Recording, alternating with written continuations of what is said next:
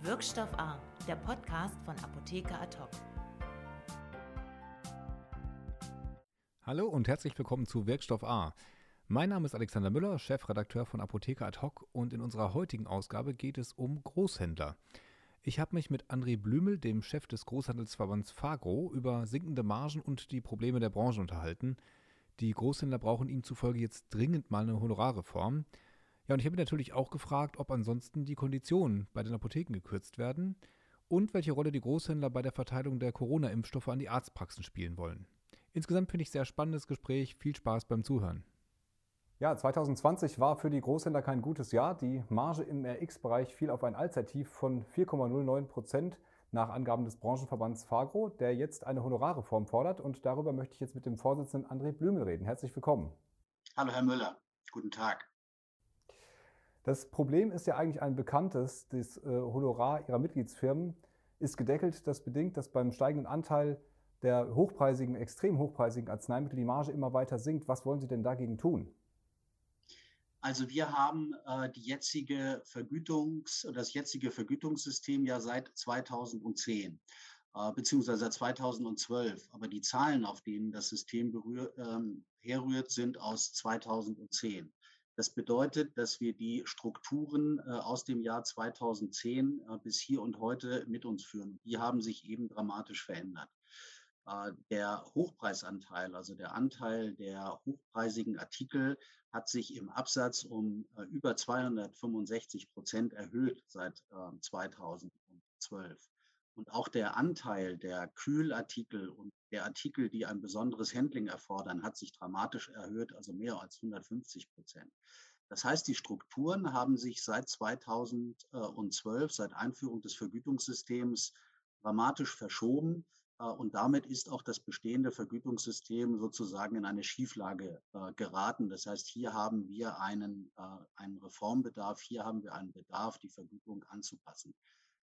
Wenn Sie danach fragen, was angepasst werden soll. Vielleicht fragen wir dazwischen einmal kurz, ob das rückblickend ein Fehler war, diese Honorarumstellung auf das Fixum. Dafür hatte sich der Fagro ja damals extrem eingesetzt. Ja, Sie wissen, das ist ja bei vielen Themen so, es ist immer sehr schwer, in die Glaskugel zu gucken im Vorhinein und zu sagen, wie werden sich Dinge entwickeln. Und natürlich war uns allen bewusst, als wir das Honorarsystem damals gefordert haben, dass sich Dinge und Themen auch verändert werden. Und wir sind natürlich auch immer davon ausgegangen, dass man in bestimmten Abständen, und das ist ja auch in allen anderen Bereichen gang und gäbe, Vergütungssysteme dann einmal anschaut. Aber die dramatische Veränderung war schwer vorherzusehen. Das ist der eine Punkt. Ähm, der andere Punkt ist, äh, dass es natürlich, ich sage mal, nach etwa einer Dekade eben an der Zeit ist, auch sich die Vergütung anzuschauen, zu überprüfen und dann auch wieder den Gegebenheiten anzupassen. Äh, ein Ziel wäre ja, diesen Deckel äh, wegzubekommen bei der Honorierung. Verspüren Sie denn, was das angeht, einen politischen Rückhalt? Also das, was wir sagen können äh, aus den Signalen, die wir in den letzten Wochen und Monaten bekommen haben, dass es natürlich schon äh, auf vielen Seiten eine Bereitschaft zu gibt, sich äh, die Honorierung nochmal anzuschauen. Äh, aber wir sind, und das wissen Sie auch, und wir werden wahrscheinlich gleich über den Punkt auch noch reden oder das Thema noch reden, wir sind mitten in einer Pandemie. Äh, und deswegen äh, setzen wir uns natürlich auch gerade für alle Themen ein rund um die Pandemie. Und da ist gerade unser Schwerpunkt. Aber sehr zeitnah wollen wir natürlich auch das andere Thema in Angriff nehmen und mit unseren Vorschlägen auf die Politik zugehen. Das heißt, das ist jetzt noch nicht passiert. Diese Gespräche gab es noch nicht jetzt mit der Gesundheitspolitik zum Thema Honorarreform Großhandel. Es gab immer wieder den Gedankenaustausch dazu, auch in, in, in, alle politischen Richtungen. Und wir sind da in einem ständigen Prozess, aber mit ganz konkreten Vorschlägen sind wir jetzt noch nicht auf die Politik zugegangen. Ganz einfach deshalb, weil wir sagen, wir stecken jetzt mitten in der Pandemie. Da sehen wir ja auch langsam ein Licht am Ende des Tunnels, aber wir wollen uns jetzt zunächst um die Herausforderungen der Pandemie kümmern. Und sobald wir das einigermaßen im Griff haben, dann werden wir mit dem sehr drängenden Thema Vergütungsreform auf die Politik zugehen. Das könnte ja zeitlich zusammenfallen. Wir hoffen mal, dass die Pandemie in den nächsten Monaten zumindest so weit zurückgedrängt ist, dass man sich wieder anderen Aufgaben mehr widmen kann. Dann haben wir im Herbst aber Bundestagswahl. Die Kassen des GKV-Systems sind auch aufgrund der Corona-Krise leergefegt. Was macht Sie denn hoffnungsfroh, dass man dann mit der Politik über eine Honorarreform reden kann, die ja letztendlich in eine Honorarerhöhung münden sollte? Ich glaube, ähm, wie viele Beteiligte im Gesundheitssystem, so haben auch die Fagro-Mitgliedsunternehmen im letzten Jahr äh, und bis heute in der Pandemie bewiesen, welchen wertvollen Beitrag äh, wir leisten und wie wichtig die Rolle unserer Mitgliedsunternehmen bei der Versorgung der Apotheken und damit der Bevölkerung äh, von Arzneimitteln ist. Und hier gibt es eine Vielzahl von Beispielen, an denen wir aktiv mitgewirkt haben und an denen wir mitgearbeitet haben, und ich glaube, dass äh, die Rolle äh, unserer Mitgliedsunternehmen, die Rolle des pharmazeutischen vollversorgenden Großhandels bei der Versorgung der Bevölkerung mit Arzneimitteln mittlerweile überall anerkannt äh, ist und, und auch bestätigt wird. Ich glaube, das ist eine gute Grundlage, dann auch über eine Anpassung der Vergütung zu reden, die für uns überfällig ist. Anerkennung haben ja viele Berufsgruppen auch erfahren. Die hat sich nicht unbedingt immer im Monetären niedergespiegelt. Deswegen nochmal Glauben Sie nicht eher, dass da vielleicht mit einer Sparrunde nach der Bundestagswahl im Gesundheitswesen zu rechnen ist? Naja, wie ich ja eingangs schon sagte, wir haben unser, unsere Vergütung basiert äh, äh auf Zahlen des Jahres 2010 und wurde verabschiedet in 2012. Das heißt, wir haben jetzt die bestehende äh, Vergütung seit äh, fast zehn Jahren. Äh, und die Rahmenbedingungen haben sich in diesen zehn Jahren dramatisch verändert. Äh, wir sind halt äh, die Beteiligten im Gesundheitssystem, die bisher hier noch keine Überprüfung der Vergütung äh, erfahren haben. Und deswegen denken wir, dass es an der Zeit ist. Warum hat es denn der Fagro nicht geschafft, in diesen zehn Jahren da bei der Politik vorzudringen? Andere Berufsgruppen sind ja durchaus bedacht worden. Naja, einmal ist, äh, einmal ist die Entwicklung, äh, die wir jetzt gerade beschrieben haben, äh, in der letzten Zeit, also in den letzten äh, ein, zwei Jahren besonders dramatisch. Deswegen ist der Handlungsbedarf jetzt äh, sehr äh, groß oder besonders groß. Und deswegen thematisieren wir es jetzt ja auch so deutlich. Ähm, und und deswegen haben wir jetzt den Gesprächsbedarf artikuliert und wollen jetzt auch an diese Vergütungsthemen rangehen. Und wenn die Politik Ihnen sagt, ähm wirken Sie doch mal auf Ihre Mitgliedsfirmen dahin ein, dass Sie eher an den Konditionen schrauben bei den Apotheken. Ja, das Thema ähm, Rabattierung äh, ist ja auf der Großhandelsebene gewollt und Bestandteil des Vergütungssystems. Und äh, deswegen gibt es äh, Rabatte und gibt es einen Rabattwettbewerb zwischen, den, äh, zwischen den Unternehmen. Ähm, äh, und das, was wir jetzt letztendlich äh, benötigen, hat nichts mit der Rabattierung im Markt zu tun, sondern dass, dass der Bedarf, der sich für unsere äh, Stufe ergibt, entsteht einfach aus der dramatischen Sortimentsverschiebung. Jetzt hat aber trotzdem das eine mit dem anderen zu tun. Das heißt, wenn Sie jetzt nicht kurzfristig durchdringen, Sie haben die Zahlen, da haben wir eingangs drüber gesprochen, die Entwicklung des vergangenen Jahres, Sehen Sie denn die Tendenz, dass die Großhändler dann an der anderen Stelle, sprich bei den Konditionen, ähm, die Schraube ein bisschen enger anziehen müssten? Wie gesagt, das Thema Konditionen ist ein Thema, äh, ist ein Thema der Mitgliedsunternehmen untereinander. Das ist kein Thema, äh, das ist kein Thema oder Fragen zu, zu dem Thema kann ich Ihnen schlecht auf der Verbandsebene beantworten. Das, was ich aber sagen kann äh, und dafür, wo, wofür wir eintreten, eben auch auf Verbandsebene ist, dass der Fagro seine Rolle weiterhin so leisten will, wie es auch gefordert ist. Wir haben einen Versorgungsauftrag, dem wir gut und gerne nachkommen. Wir erfüllen alle Anforderungen und alle Pflichten. Wir treten ein für eine sichere Versorgung äh, der Bevölkerung. Wir treten dafür ein, dass überall in Deutschland Arzneimittel verfügbar sind, äh, jederzeit ähm, ähm, für die Apotheken sozusagen dann auch an den Patienten auslieferbar sind. Äh, und wir kommen unseren Kernaufgaben hier nach. Das heißt, wir sind für den sicheren Transport, Stichwort GDP-Guidelines, die wir in Deutschland umgesetzt haben, vollständig mit hohen Investitionen auf unserer Ebene und neben diesen hohen Investitionen haben wir uns natürlich auch dem Thema sichere Arzneimittel äh, verschrieben. Das heißt, wir stehen dafür, dass die Arzneimittel sicher äh, in die Apotheke kommen und äh, dass wir hier keine Fälschungen haben. Wir äh, sind Mitglied bei Securfarm. Sie wissen, dass wir haben die Fälschungsrichtlinie der EU umgesetzt.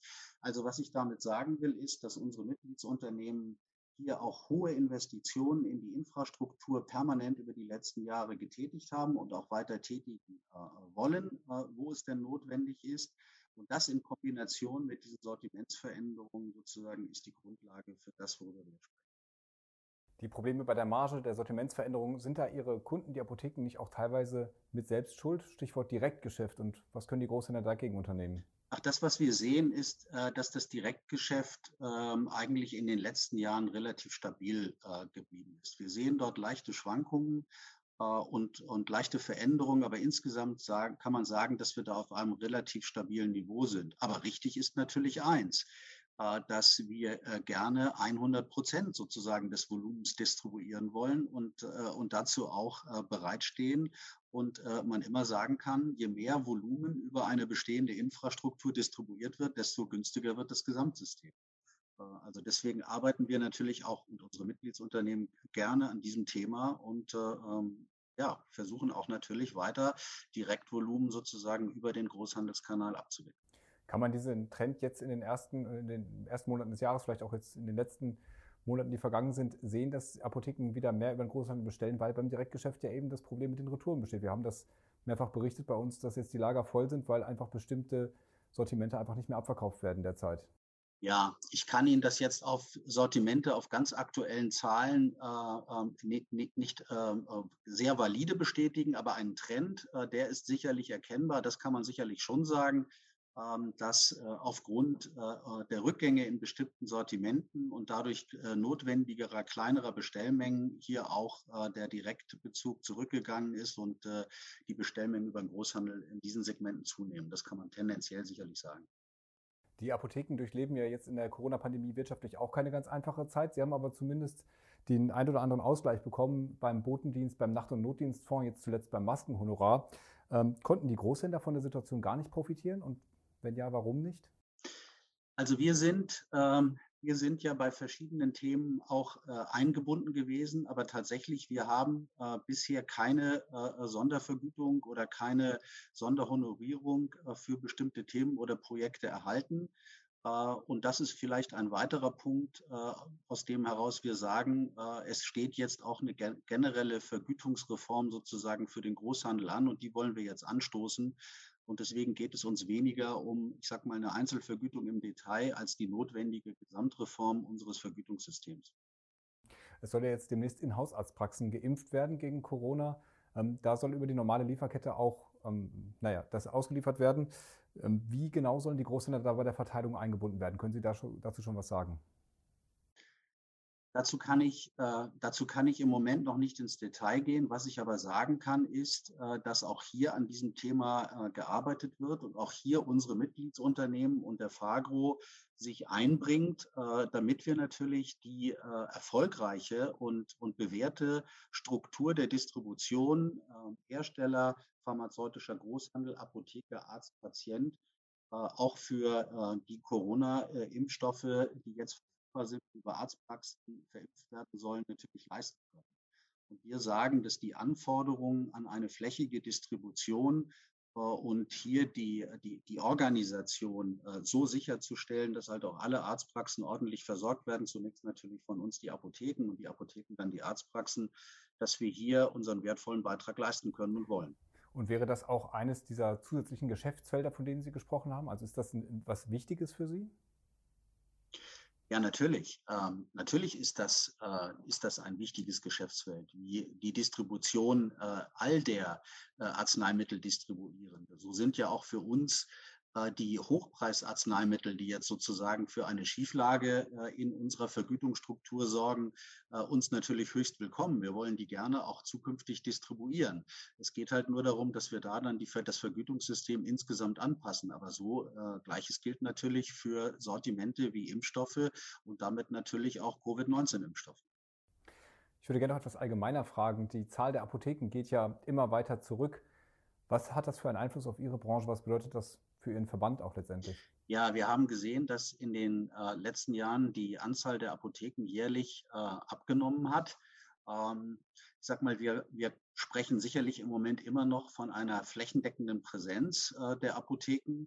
Ähm, für uns heißt das, für unsere Mitgliedsunternehmen heißt das weniger Distributionsplätze, ähm, die zu beliefern sind, denn das Mengenvolumen, das unsere Mitgliedsunternehmen distribuieren, ändert sich ja nicht. Das heißt, das kommt Ihnen eigentlich eher entgegen, wenn Sie weniger Apotheken anfahren müssen.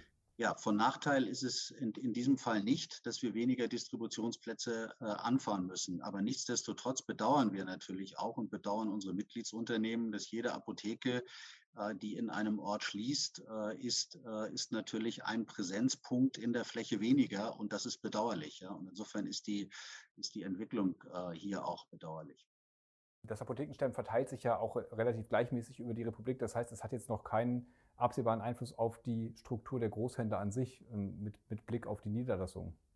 Nein, das hat bisher, das hat bisher noch keinen Einfluss auf das Niederlassungsnetzwerk gehabt. Das heißt, man kann sagen, das Niederlassungsnetzwerk äh, unserer Mitgliedsunternehmen hat natürlich etwas zu tun äh, mit der Präsenz der Bevölkerung ähm, in, der, äh, in, in, der Fläche der Bundesrepublik äh, und danach richtet sich sozusagen das Niederlassungsnetzwerk aus. Ja. Jetzt steht ja die Branche vor dem größeren Zusammenschluss bei Ihnen, Gehe mit Alliance Healthcare. Was wird das denn für einen Einfluss auf die Branche und Ihren Verband haben? Naja, für unseren Verband bedeutet das äh, ein Mitglied weniger. Äh, für die Branche äh, bedeutet es erstmal nichts, denn wie gerade gesagt, das zu distribuierende Volumen der Arzneimittel verändert sich nicht, die Anzahl der Apotheken verändert sich nicht und damit ähm, ändern sich auch nicht die Anforderungen an, an die Distribution in die Fläche hin. Glauben Sie, dass es eine Auswirkung hat auf das Kräfteverhältnis Apotheke-Großhandel?